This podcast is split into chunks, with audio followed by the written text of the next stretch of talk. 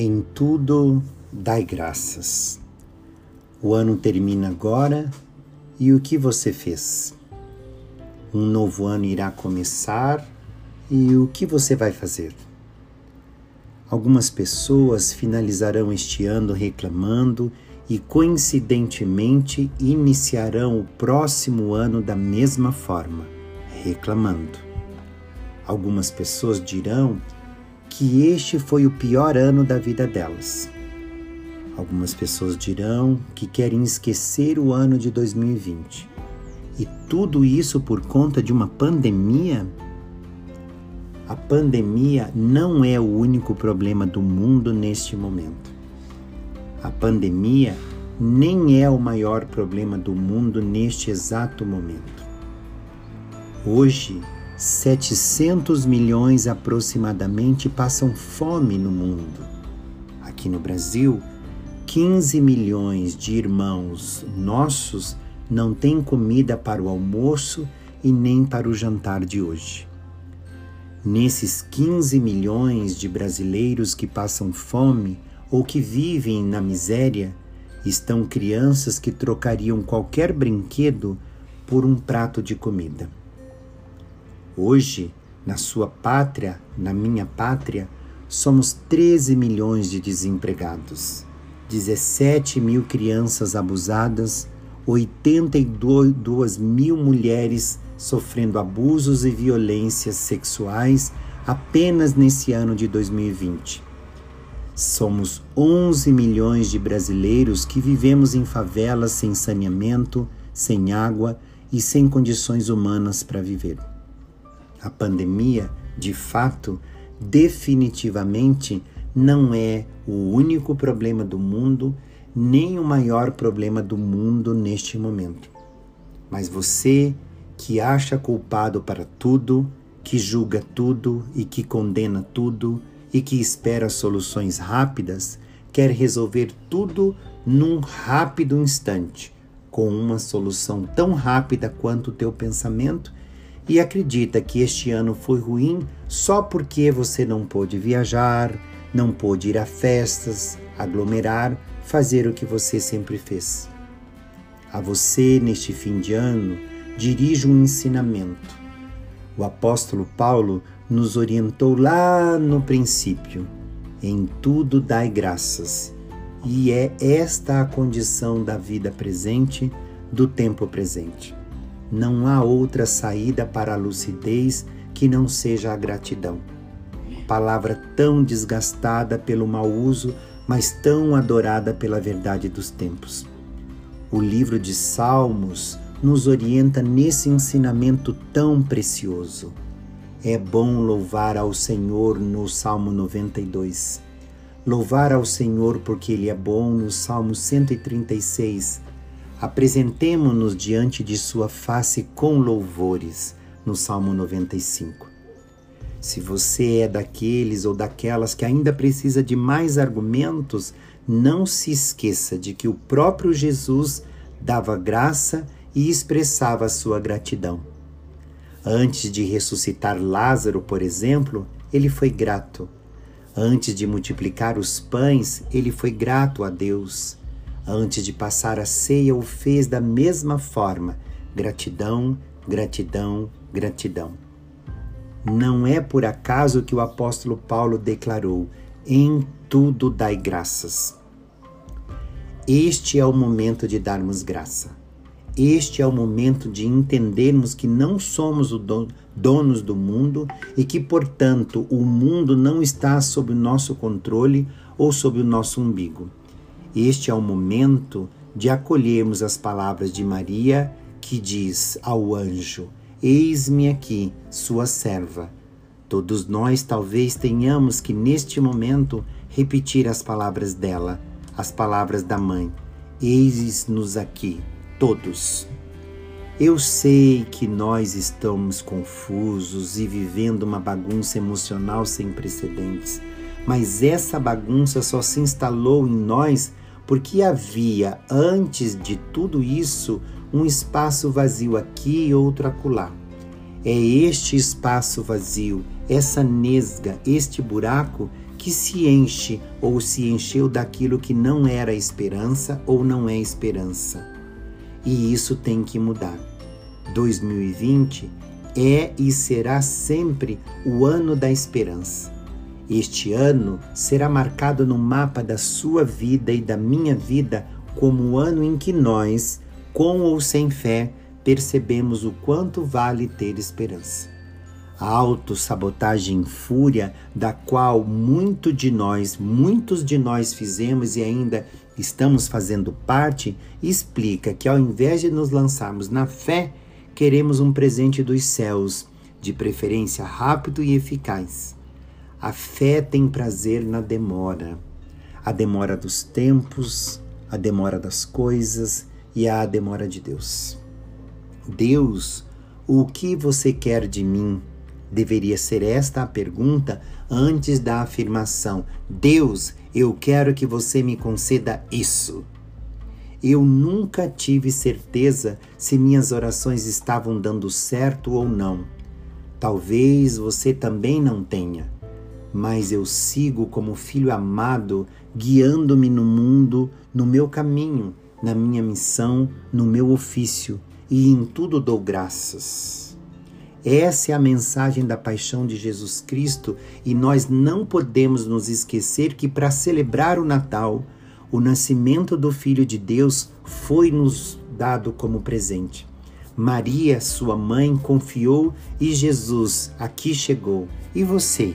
Confia, se entrega, espera, está preparado, suportaria uma paixão? Quanto mais você experimenta a paixão de Cristo, mais você compreende a compaixão da mãe dele, Maria. Quanto mais você compreende a dor de Jesus, mais você pode mensurar a dor da mãe dele, Maria. Ali, diante da paixão, Maria segue seu filho calada. O pobre menino que nascera como esperança está a caminho da morte e sua mãe não pode salvá-lo. Maria está de um lado, firme em sua fé, e Satanás está do outro. A compaixão da mãe acompanha o filho até a morte. O mal do mundo também. Deus permitiu que assim fosse para que nós, eu e você, pudéssemos compreender que não é possível retirar o mal do mundo. O mundo é assim, perfeito, pleno, com tudo que nele existe. E se há coisas que ainda não são boas, nessas coisas estão os espaços para os nossos exercícios de compaixão, de fé, de amor, de caridade e de esperança. Todo o mundo está desesperado pela paz de Deus. Todo o mundo está sedento pela misericórdia de Deus. Todo o mundo está clamando pela resposta ou pela solução de Deus, mas enquanto vivemos a esperança, aguardamos e o céu nos responderá. Não é entre você e eles, não é entre você e os outros, é entre você e Deus não é entre o que você e eles querem de Deus, mas é sobre o que você fez e faz para que Deus seja breve em seu socorro. Merecimento, graça, misericórdia. Então, nesse tempo de Natal, talvez você pudesse se perguntar: o que me define? Minhas roupas, meus carros, meus sapatos, meu status, e aquelas questões lá do início da nossa conversa. 700 milhões de famintos no mundo, 15 milhões de famintos no Brasil, violência doméstica, crianças abusadas, isso de verdade não te diz nada? Nada disso é da sua conta? Ofereça e receberás.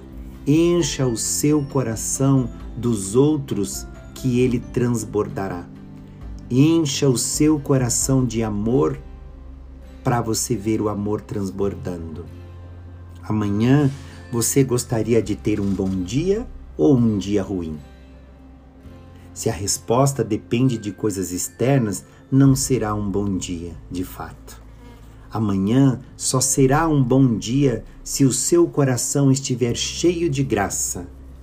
2021 só será bom se você levar de 2020 o seu coração cheio de graça. Em tudo dai graças. Certa vez, Jesus partiu com seus discípulos para os povoados de Cesária de Filipe. E no caminho perguntou a seus discípulos: Quem dizem os homens que eu sou? Eles responderam: João Batista, Senhor. Outros Elias, outros ainda um dos profetas. E Jesus completou: E vós? Quem dizeis que eu sou? Pedro respondeu: Tu és Cristo. Então, este é o momento.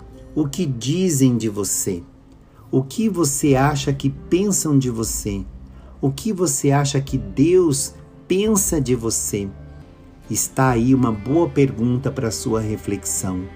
O que pensam de mim verdadeiramente eu sou?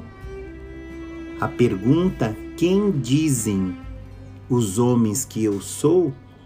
atravessa milênios e continua em discussão, oferecendo várias imagens de um Jesus, ora milagreiro, ora um rei triunfante, ora um sacerdote, ora um psicólogo, um monge, um economista revolucionário. Cada imagem revela uma faceta da vivência daquele indivíduo. Assim também somos nós. Uns pensam de nós alguma coisa, outros pensam outras coisas, mas você pensa por aí o que sobre você mesmo? Talvez o que lhe falta neste exato momento, no fim do ano de 2020, seja a fé, e a fé vem junto com a esperança. Jesus era um homem campesino, seus atos, ensinos, ditos e parábolas eram enraizados nas experiências da vida camponesa de sua terra. Ele estava posto e pronto no lugar que vivia, cumprindo seu ofício, seu destino. Muitas vezes somos infelizes porque queremos ser de uma outra terra distante, de um outro lugar que a nós não pertence. Você já se perguntou qual é o seu lugar? Qual é a sua missão? Quem é você? Jesus, inclusive, critica a lei da pureza. Jesus vive no meio dos marginalizados, toca os leprosos, come com os pescadores e acolhe a mulher impura. O que ele está propondo com todas essas ações é reincorporar os marginalizados da vida social em vez de excluí-los pela lei discriminatória de nossa língua, de nossos pecados ou de nossa ignorância. Você acolhe o mundo ou repulsa o mundo? O que você acolhe e com o que você acolhe? Devolva-lhes a alegria de viver a todos esses marginalizados que você perceberá onde é que começa o ponto da sua felicidade em 2021. No caminho, o Evangelho de Marcos insere a pergunta sobre a identidade de Jesus, aquela que nós falávamos ainda há pouco. Quem dizem os homens que eu sou? O caminho é o local do discipulado, dos filhos, de nós, de pessoas simples como eu e você o caminho é a caminhada em direção ao outro e pelo outro. O caminho do discipulado é o caminho da felicidade. No caminho do discipulado, Pedro e os demais discípulos seguem Jesus e prometem fidelidade.